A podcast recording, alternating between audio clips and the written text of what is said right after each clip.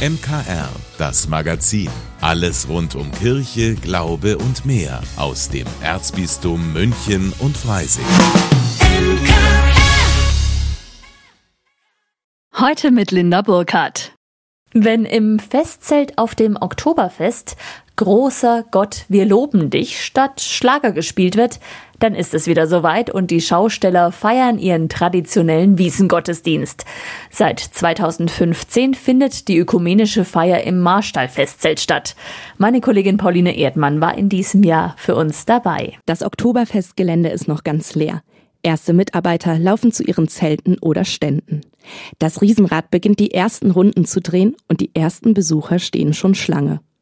Wie an jedem ersten Wiesendonnerstag feiert Zirkus- und Schaustellerseelsorger Pfarrer Sascha Ellinghaus einen ökumenischen Gottesdienst mit seinem evangelischen Kollegen. Für Ellinghaus ist diese Feier immer eine ganz besondere Freude. Die Zirkus- und Schaustellerseelsorge ist ja von der Deutschen Bischofskonferenz speziell dafür beauftragt, da zu sein, um für Schausteller, Zirkusleute und Markthändler die kirchliche Präsenz zu gewährleisten. Da ist der Wiesengottesdienst natürlich immer ein besonderes Highlight. Die Menschen nehmen es gerne an, in der bunten Welt auf Gottes Segen zu erbitten. Die Festtritte und Schausteller nehmen den Segen Gottes aus diesem Gottesdienst mit hinaus auf ihre, zu ihren Geschäften, an ihre Arbeit. Es ist schön, wenn wir wissen, dass wir von Gott begleitet sind. Seit 1956 gehört der Gottesdienst zum festen Bestandteil auf der Wiesen. Das Besondere, an diesem Tag ist es auch möglich, dass Schausteller und ihre Kinder die Sakramente wie Taufe, Firmung, Konfirmation oder Erstkommunion empfangen können. In diesem Jahr fand die evangelische Taufe von William statt. Er ist 14 Monate alt und seine Eltern betreiben den Freifallturm Hangover. Seine Mutter, Victoria Schneider, findet es nicht ungewöhnlich, ihren Sohn auf der Wiesen taufen zu lassen. Also bei Schaustellern ist es tatsächlich nicht unüblich, dass man das Kind halt auf den jeweiligen Gottesdienst, auf den jeweiligen Volksfest auch taufen lässt oder konfirmieren lässt. Ja, deswegen ist das jetzt für uns eigentlich ganz normal. Ich bin froh, dass er jetzt quasi Gottes Segen bekommen hat und dass wir das jetzt quasi abgeschlossen haben. Eigentlich sollte man das ja schon immer ein bisschen früher machen, aber es hat zeitlich einfach nicht so gepasst und ich bin jetzt doch heilfroh, dass es jetzt dann endlich äh, vollbracht in erster Linie richtet sich der Gottesdienst an Schausteller, Wiesenmitarbeitende und Marktkaufleute. Zudem wird den verstorbenen Schaustellern und Wiesenwirten gedacht. Natürlich sind auch ganz normale Oktoberfestbesucher herzlich willkommen. So auch Elisabeth Strenzke und Gabriele Stingel. Für die beiden ist die Feier aus einem besonderen Grund wichtig weil ich diese traditionellen Elemente der Wiesen am allerwichtigsten finde und weil sie in der Öffentlichkeit so weit in den Hintergrund gerückt sind. Ich gehe regelmäßig auf diese Messe, weil ich es wirklich sehr schön finde, wenn die Tradition erhalten bleibt und diese Schauställe zusammenkommen, sind auch sehr viele Münchner Gäste da. Und es ist doch eine wunderbare Stimmung, wenn man von dieser Gläubigkeit dann übergeht zum Bier trinken. Und vor dem Biertrinken beten die Schausteller für eine friedliche Wiesen. In diesem Jahr ging es vor allem darum, dass Gott ein Gott der Freude und der Lebensfreude ist. Und diese Freude geben die Fahrgeschäft- und Budenbetreiber mit ihrer Arbeit an die Besucher weiter. Da bleibt am Ende für Pfarrer Ellinghaus nur noch ein Satz zu sagen. Auf eine friedliche und gesegnete Wiesen möge Gott uns das allen geben. Vom Oktoberfest-Gottesdienst Pauline Erdmann für das MKR. Für die meisten von uns sind die eigenen vier Wände der Ort, an dem wir Ruhe und Erholung finden. Einfach vom Alltag abschalten können. Für einige Menschen, vor allem Frauen, gilt das aber leider nicht. Sie werden zu Hause geschlagen, schikaniert und fertig gemacht. Mehr als 21.000 Fälle von häuslicher Gewalt sind im vergangenen Jahr allein in Bayern registriert worden. Die Dunkelziffer liegt noch viel höher. Bei meiner Kollegin Lydia Jäger geht es im Podcast Total Sozial darum, wie den Frauen geholfen werden kann. Ja, genau. Ich habe mit zwei Mitarbeiterinnen des SKF gesprochen, dem Sozialdienst katholischer Frauen in München. Der betreibt zwei Frauen- und Kinderschutzhäuser. Hier finden die Betroffenen schnell und unkompliziert Zuflucht, hat Cornelia Tretner vom SKF erklärt. Ein ganz wichtiger Punkt ist erstmal das zur Ruhe kommen. Es gibt viele Frauen und auch Kinder, die dann sagen, sie haben das erste Mal seit Jahren wieder durchgeschlafen. Kinder auch, die das so äußern, ja, und sagen, ich bin so froh, dass wir da sind.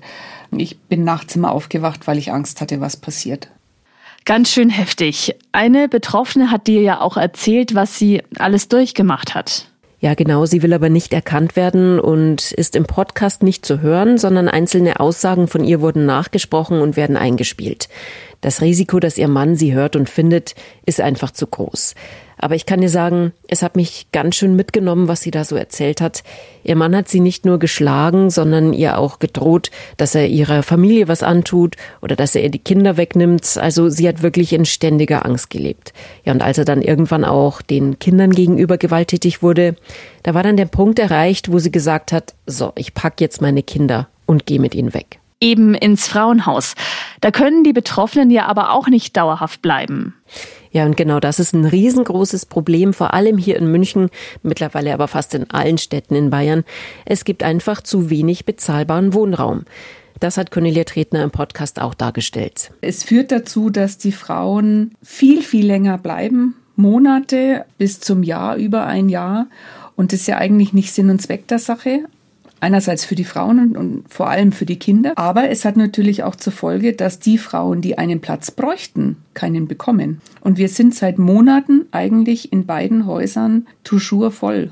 Ja, der SKF hilft den Frauen auch dabei, nach dem Frauenhaus auf die Füße zu kommen, aber es wird eben immer schwieriger.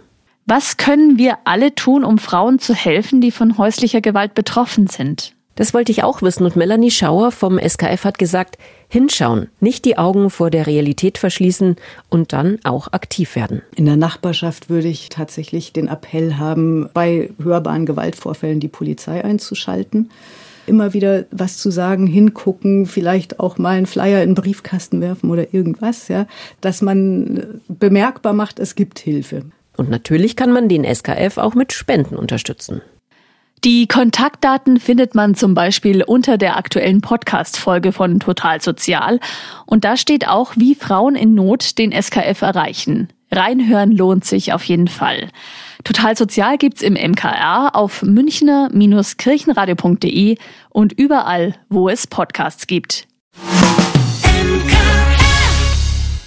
Im Oktober startet das neue Wintersemester und immer noch sind einige Studenten in Bayern auf der Suche nach einer Unterkunft. Vor allem in Städten wie Nürnberg, Augsburg oder München ist das eine echte Herausforderung, vor allem wenn es bezahlbar sein soll. Bei dem aktuellen Wohnungsmarkt nicht unbedingt eine einfache Situation für Studenten, sagt auch Oliver Meyer vom Kolping-Verband. Also die Nachfragesituation generell ist gigantisch. Du kannst nur einen Bruchteil tatsächlich ein Angebot machen. Also es ist ist wirklich eine sehr wilde Situation für junge Leute und ich beneide da keinen, der da aktuell auf Wohnungssuche ist und glaube wirklich, dass man da noch viel, viel mehr unternehmen müsste. Der Kolping-Verband tut etwas. Er betreibt in Bayern mehrere sogenannte Kolpinghäuser. Früher waren das Unterkünfte für reisende Handwerksgesellen. Heutzutage schaut es halt so aus, dass Kolpinghäuser sehr gerne Wohnheime sind. Junge Leute, die in Ausbildung stehen, studieren und auf ihre Weise halt Nöte haben. Das sind Kolpinghäuser heute. Also wer noch nicht auf die Idee gekommen ist und noch eine Bleibe fürs neue Semester oder die Ausbildung sucht, einfach mal schauen, wo in der Nähe das nächste Kolpinghaus ist. Im kirchlichen Bereich gibt's ja alle möglichen Titel. Da wäre sowas wie Monsignore, geistliche Rat und so weiter. Wir haben uns heute mal den Dekan rausgepickt. Was macht eigentlich ein Dekan? Mehr dazu in unserer Rubrik Stichwort Kirche. Stichwort Kirche. Heute der Dekan, erklärt von Pfarrer Simon Eibel. Dekan hat verschiedene Bedeutungen. Das heißt, es gibt einen Dekan, einen Domdekan in der Diözese, es gibt einen Dekan an der Uni, die haben alle andere Befugnisse.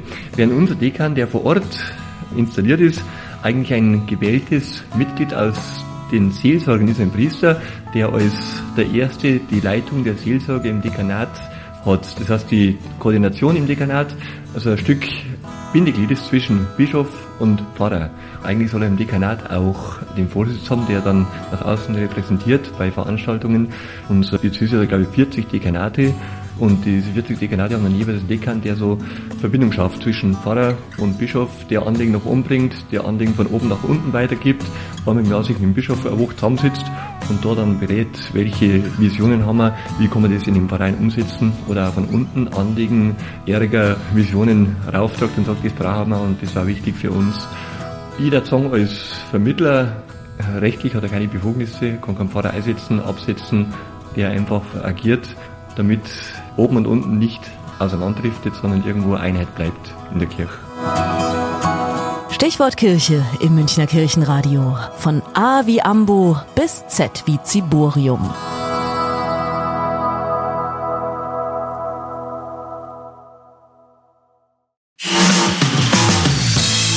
Vielen Dank, dass Sie sich unseren Podcast MKR, das Magazin des Münchner Kirchenradios, angehört haben. Wir freuen uns, wenn Sie unseren Podcast abonnieren und in der Podcast-App Ihrer Wahl bewerten. Am liebsten natürlich mit fünf Sternen.